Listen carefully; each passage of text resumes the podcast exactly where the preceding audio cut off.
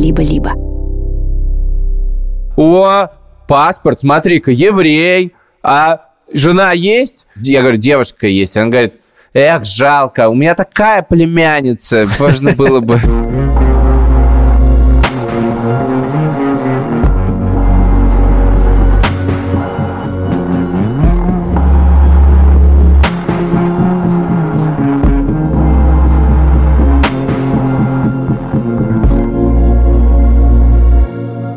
Ну что, подкаст «Новая волна» снова с вами. Это Саша Поливанов.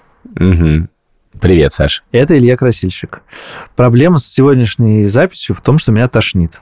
И это не связано с красильщиком, не связано со студией подкастов «Либо-либо», не связано вообще с новой волной, не связано с вами, дорогие слушатели.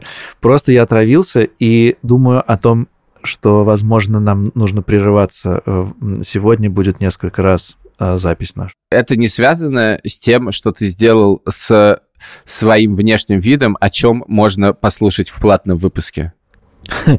Это было бы интересно, но нет, абсолютно а это, не связано. дорогие друзья, абсолютно радикальная вещь, и вы реально должны послушать этот выпуск. Да, это было объявление о том, что у нас есть специальные бонусные выпуски, которые мы кладем в Apple и в закрытом телеграм-канале либо-либо. На них можно подписаться и узнать о нас что-то абсолютно невероятное. Я до сих пор нахожусь в некотором шоке от э, услышанного. Это настолько не похоже на Поливанова. И это потрясающе не связано ни с алкоголем, ни с никакими пари. Не с гемблингом. Расскажи, о чем мы будем говорить сегодня. Да, мы будем говорить о том, что тебя тошнит, э, потому что мы будем говорить о том, как устроена медицина в мире, в котором мы теперь оказались, а именно в эмиграции. У нас есть немало историй в таких странах, как Латвия. Точка. Я хочу сказать, что будут добавлены некоторые страны, а именно как минимум. Грузия и Германия. Германия. Германия.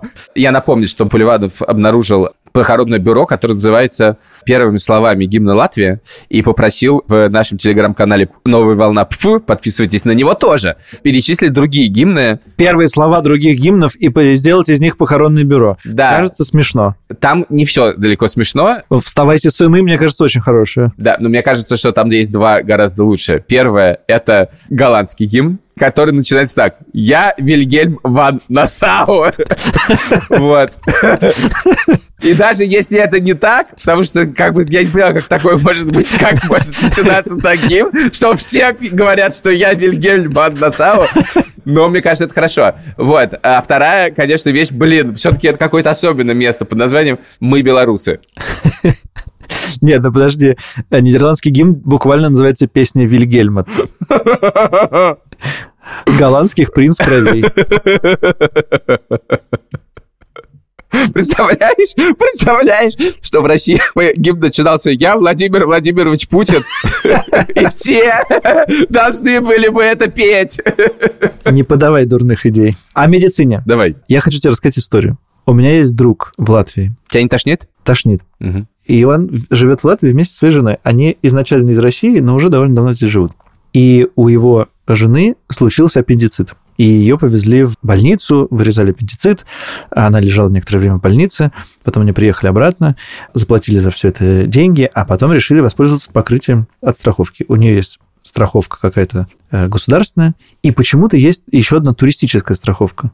И они подали возмещение и туда, и туда. И получили две компенсации, которые в сумме оказались больше, чем деньги, которые они потратили на вырезание аппендицита. Ну, неудивительно, что они в сумме оказались больше. На 40 евро. Скажи-ка мне, это норм или это новый вид гемблинга? И можно сделать себе 5 страховок, например, на что-нибудь, и потом таким образом зарабатывать. Это очевидное мошенничество. Почему? В смысле, ты заключил контракт. Ну, окей, это какое-то жульничество. Как оно регулируется, я не знаю. Ну, короче, интересно, что такое существует. Но я могу сказать, что когда мы приехали в Германию, у Sony была страховка на год э, волонтерская, потому что Sony здесь на волонтерской программе. Если что, Sony моя жена. И я пришел делать государственную страховку настоящую, и они сказали, вы должны отменить ту страховку. А, Но это никак не проверяется. По-хорошему, ты должен сообщить страховке, Ну, вообще, это интересная тема. Потому что, в принципе, знаешь, бывает миллиард туристических страховок. Более того, иногда ты даже их не заключаешь, у тебя какой-нибудь, не знаю, банковский счет. Да, да, да. И те, тебе автоматически да. дел, дают эту страховку, ты даже особенно этого не просил. Да. Интересно. Короче говоря, я не очень понимаю этическую сторону вопроса. Вот у тебя есть две страховки, ну, допустим, можно ли по обоим требовать компенсации? По идее, как, почему нет? В Германии я не могу себе это представить, потому что когда ты идешь в больницу, то больница после этого выставляет счет. Мне кажется, что страховая связывается с больницей. И больница вряд ли будет два раза выставлять счет, потому что это для нее проблема. Потому что деньги-то платятся больнице, да, но с другой стороны, как бы, ну, если как бы я заплатил страховой, получается, я ей просто заплатил, и она мне ничего не даст взамен. То есть буквально страховая получает деньги ни за что. Понимаешь, я думаю, что такие вещи надо обсуждать со страховыми агентами, а страховые агенты — это самые страшные люди на свете, поэтому я, мы тут находимся в абсолютном тупике, потому что звать страхового агента к себе домой, а тем более в подкаст, это сам открываешь как бы двери человеку.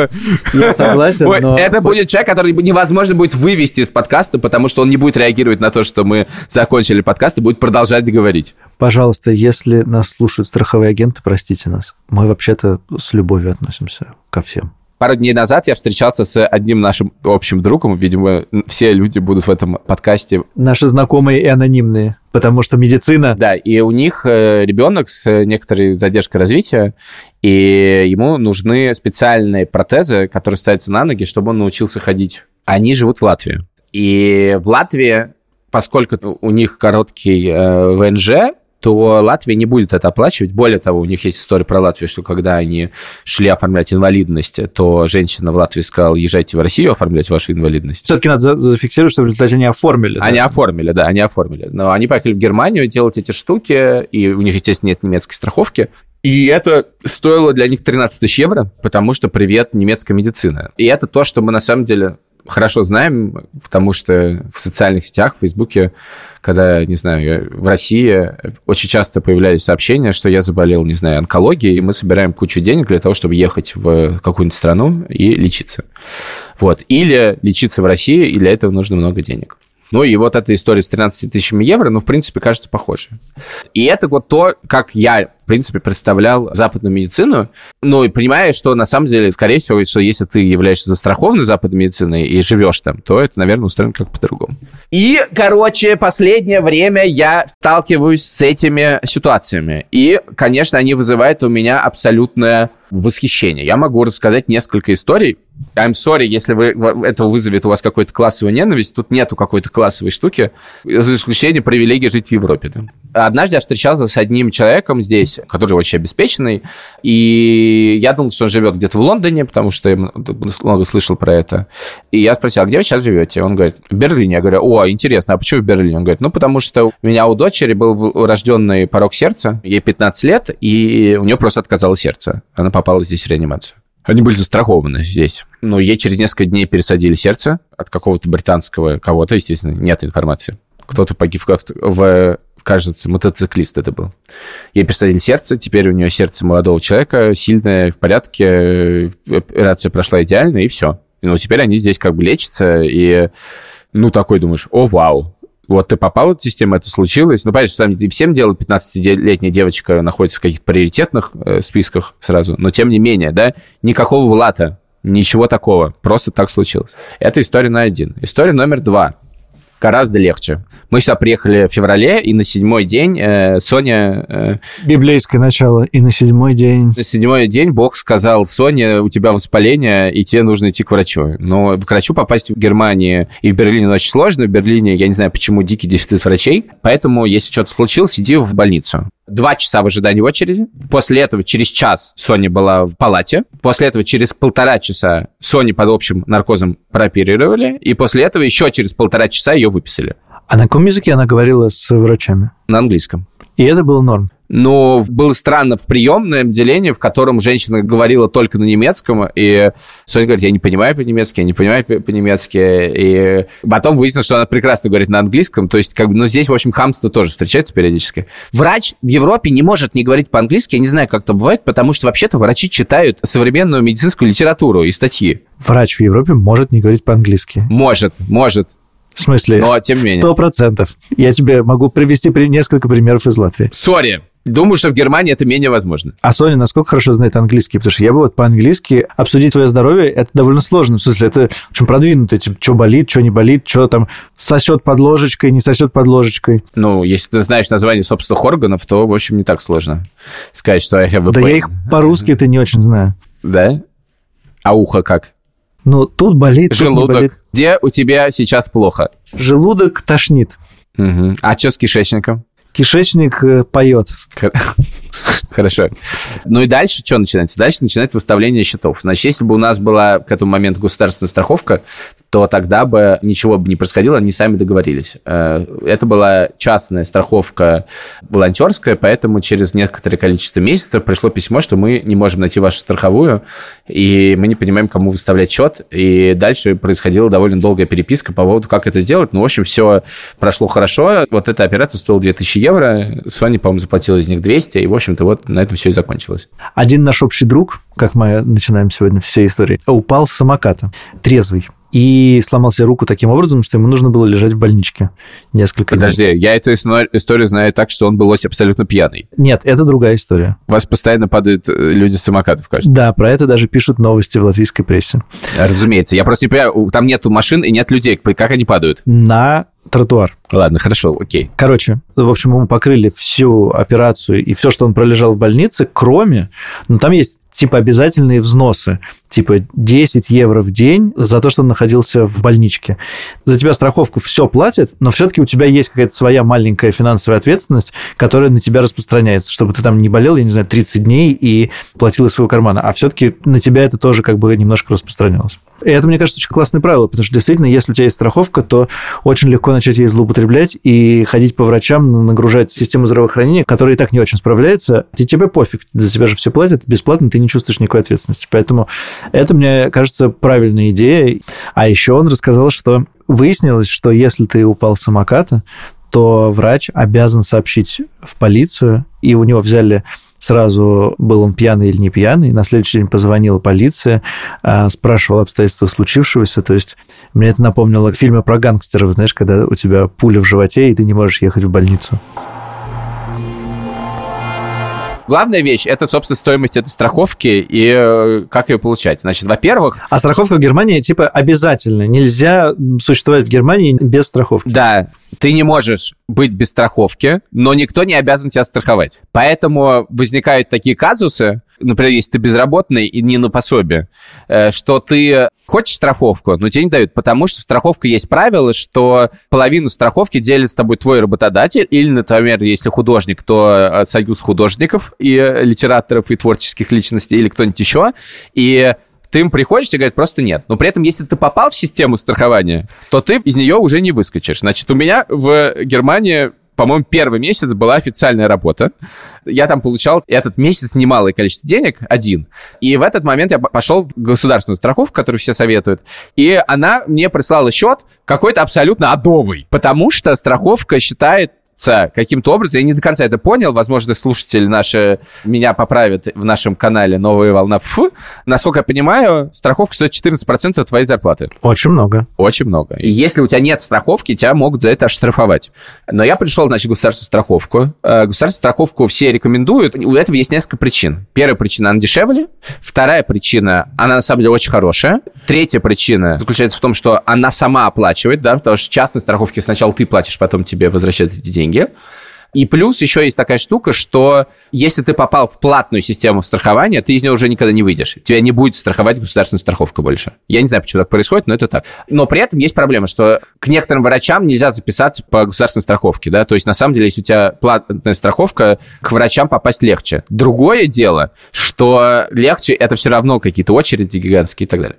Вот, иногда ты открываешь специальное приложение негосударственное, которое помогает тебе найти врача, и ты находишь какого-нибудь врача, и записаться к нему можно типа на через полгода. И это совершенно нормальная практика. Слушай, прости, когда ты говоришь, что пропасть к врачу через полгода это нормальная практика, я вообще не, могу, не понимаю, как это может быть нормальной практикой. Меня тоже здесь как-то немножко фрустрирует, и хочется не иметь никакого отношения к системе здравоохранения, потому что когда я думал, что я на футболе, у меня связки повредились, то мне сказали, что как бы УЗИ можно сделать через полтора месяца. И мне не кажется все-таки, что это нормальная ситуация. Типа, через полтора месяца с этой ногой что-то случится. Либо она отвалится, либо она зарастет. Не, погоди. И это работает так в Германии, и это я тоже самое слышал про Израиль, это работает следующим образом. Пока у тебя что-то болит, никто тебя лечить не будет. Если ты начнешь помирать, тебя спасут.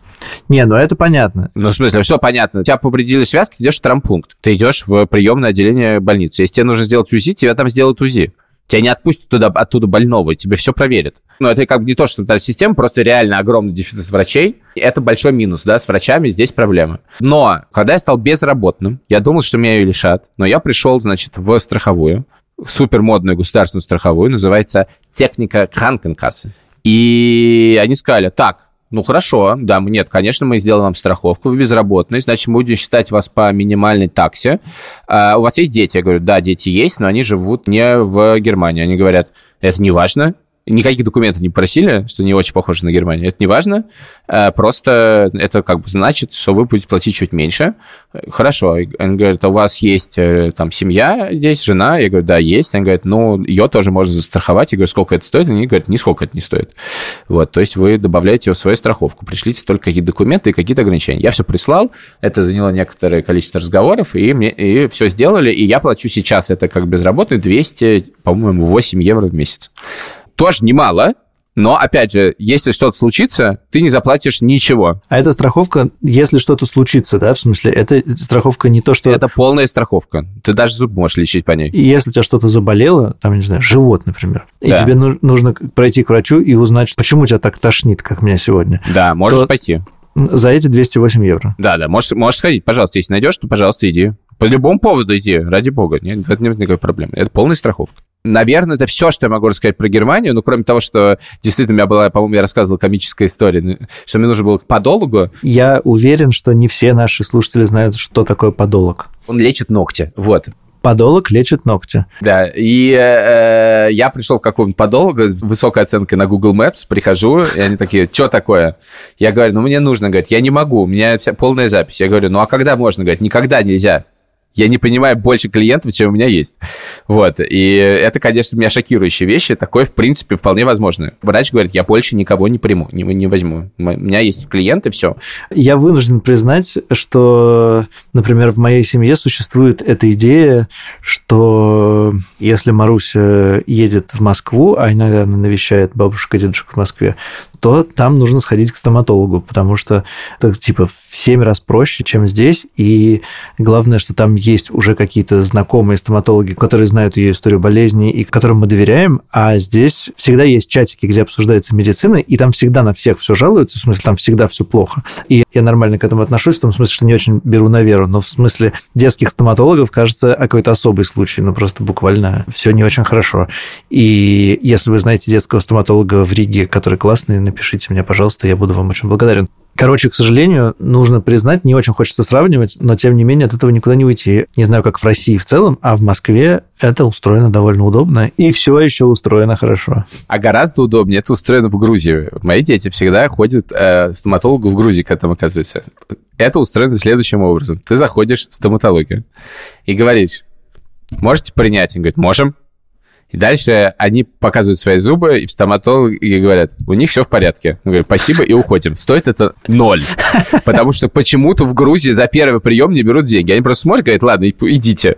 И это супер. Ну, иногда могут почистить немножечко, не знаю, э, как бы камень, и это стоит еще 3 копейки. И это мое любимое хождение к врачам в Грузии, потому что это полный контраст с Германией, а именно ты можешь прийти всегда. Вот. И стоит это, ну, если не ходить в самую классную клинику под названием American Hospital, Hospital довольно много денег, а можно сходить в American Hospital, там будет все страшно модно. Э, я там был, и меня там даже оперировали. И тут я хочу сказать одну вещь. У меня есть некоторая слабость. Так. Я обожаю общий наркоз. Реально. Когда мне говорят, что будет... Общий наркоз, я такой... О, да. У тебя был общий наркоз? Э, нет, по-моему, ни разу. О, чувак, ты много пропустил.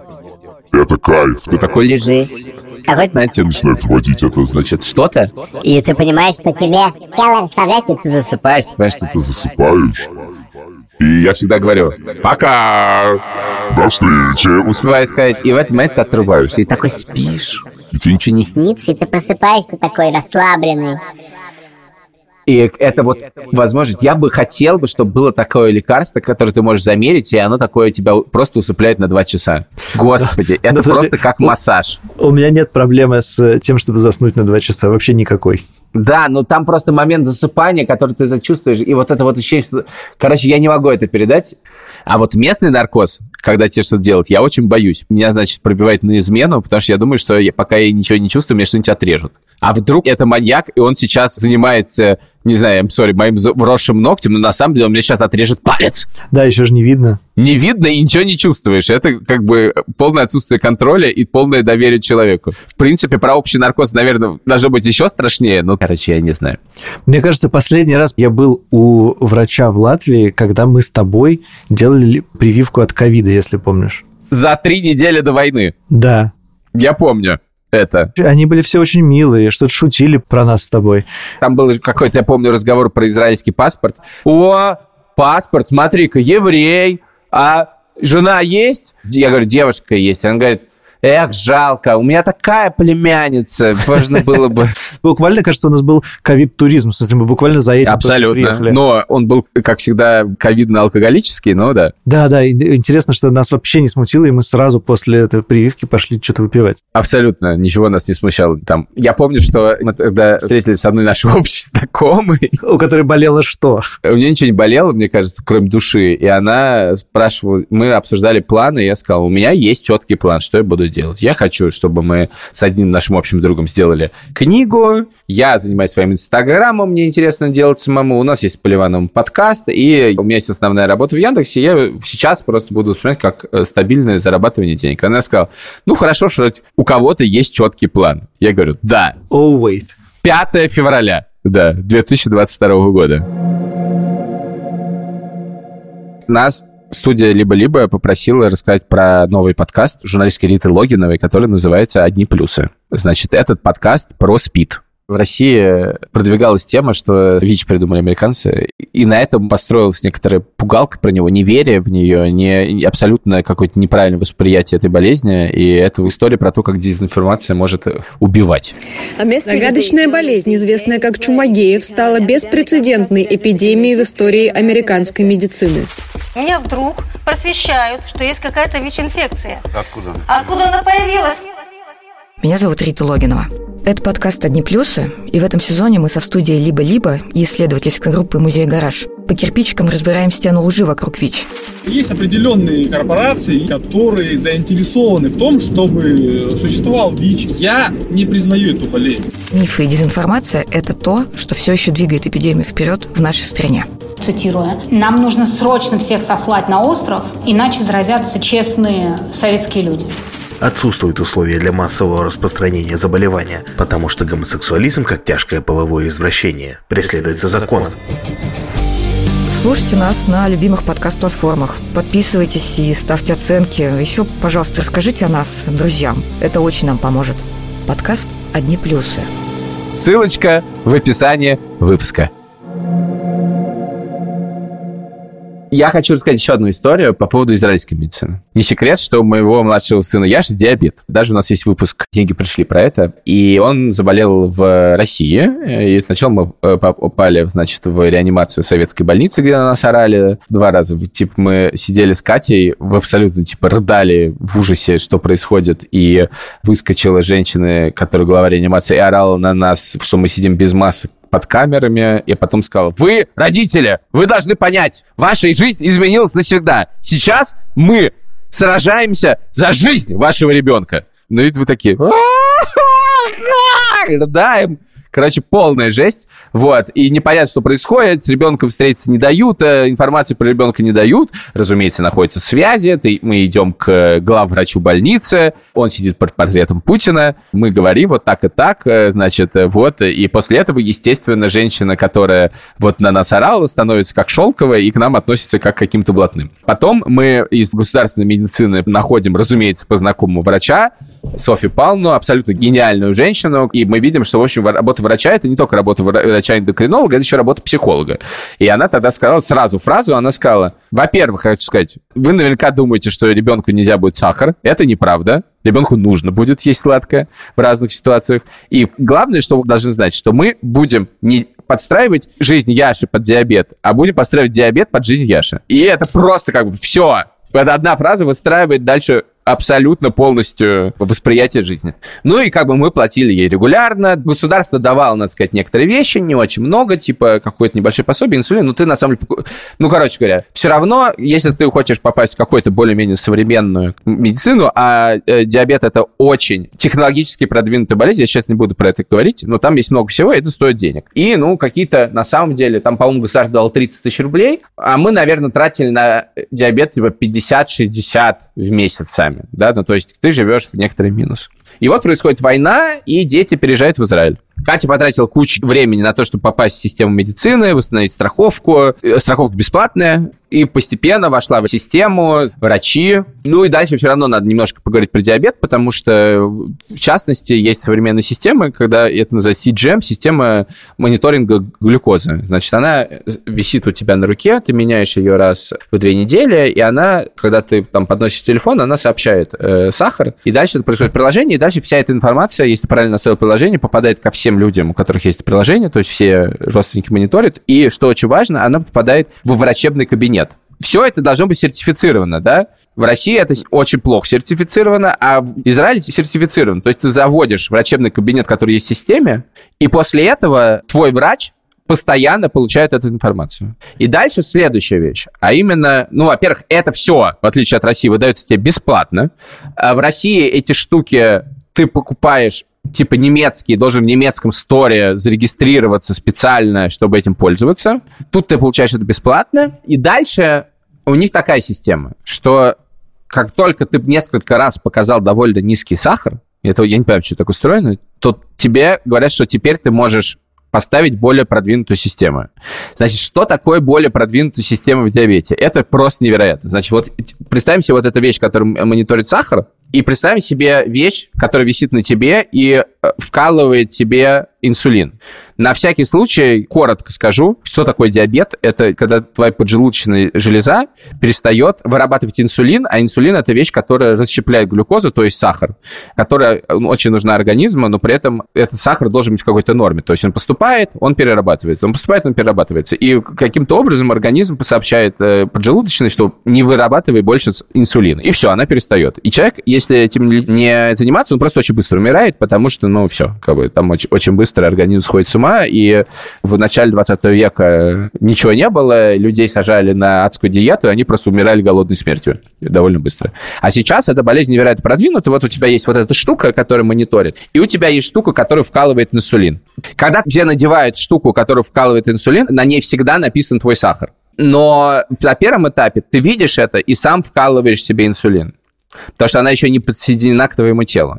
Но следующий этап, ее тебе постепенно ставят, заключается в том, что она мерит сахар, и относительно этого сахара сама подкалывает тебе инсулин. И это уже называется искусственно поджелудочное. В этот момент ты должен только вводить, сколько ты съел углеводов, потому что углеводы это и есть сахар, глюкоз точнее. И следующий этап, когда ты уже ничего не будешь вводить. То есть это как бы система, в которой фактически тебе... Тебя заменяют. Заменяют поджелудочную железу. Ну, это, это просто невероятно. Фантастика. И очень важно, чтобы в стране это было сертифицировано, потому что, опять же, в России это не сертифицировано, люди сами это хакают, потом эта штука ломается, они попадают в больницу, и это как бы все сложно. В Израиле это сертифицировано. И э, в Израиле тебя ставят в эту штуку. И Яша пришел недавно на прием, несколько недель назад, и ему выдали гаджеты. И у меня есть фотография, значит, как Яша, мне Катя прислала, сидит в окружении гаджетов. Штука это стоит, как чугунный мост, и поддерживать ее в месяц стоит то ли 300, то ли 500 долларов. То есть там все время расходники нужны. Яше дали самую новейшую систему, которая только существует.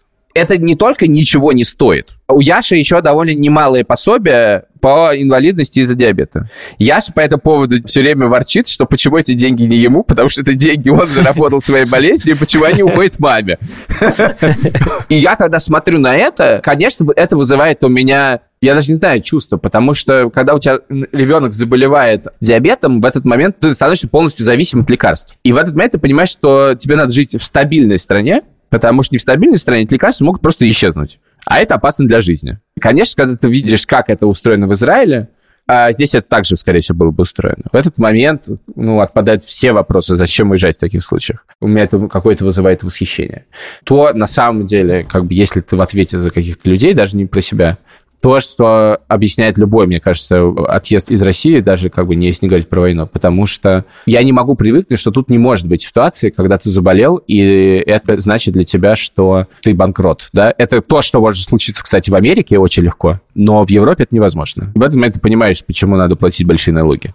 Как ты хорошо завернул от э, истории про просто то, что мы обсуждаем медицину, на большую тему всего нашего подкаста о том, как изменилась наша жизнь э, в связи с э, иммиграцией. Я хотел, я еще завернул это некоторый клиффхенгер, а именно порнология. Мы обязательно сделаем выпуск порнология. Я, правда, не очень понимаю, как, как его делать, потому что я пока не разобрался с немецкими налогами, и я не уверен, что есть люди, которые разобрались, именно, в принципе, именно. с немецкими налогами, в том числе немцы. да, Возможно, это... этих людей нет, поэтому ничего страшного. Да, но мне просто сейчас платят какие-то деньги на разные счета, и я просто не понимаю, как мне это аукнется. Мне, кстати, в квартиру, в которой я раньше жил, э, где живет один наш общий друг теперь, мне пришло некоторое письмо на латышском языке, которое я еще не переводил, из Елговы. Более того, там указан мой персональный номер персона Скотс, да, он называется, латвийский, которого уже давно не существует. Ну, в общем, смысл письма, что я должен то ли 160 евро, то ли 64 евро. И за я что? вообще не знаю, за что. Я не знаю. Давай прямо сейчас его переведем. Нет, прямо сейчас мы его переводить не будем. Мы сейчас закончим подкаст. Я уже Это перевожу. был подкаст «Новая волна». Спасибо, что дослушали до этого момента. Мы в этот раз ничего не сказали про тур наш, но это не потому, что мы про него забыли или его не будет, а потому что мы сейчас как раз э, разговариваем с разными площадками, и мне кажется, в следующий раз уже можем сказать не только даты, но и в каких местах мы будем выступать. И вообще для нас это волнительная штука. Мы делаем подкаст а, вместе Напоминаем, что вы не оплатили просроченные налоговые платежи.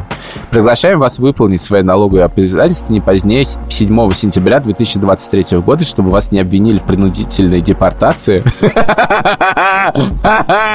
Что? Главное, что они даже тебе заблокировали банковский счет, поэтому ты не можешь их заплатить теоретически. Ну, я могу их заплатить э, с э, немецкого счета, но какие налоги? Что вы делаете? Мы делаем этот подкаст вместе со студией «Либо-либо». Сейчас вы послушаете прекрасную песню. И, кажется, больше я ничего не хочу сказать. Это не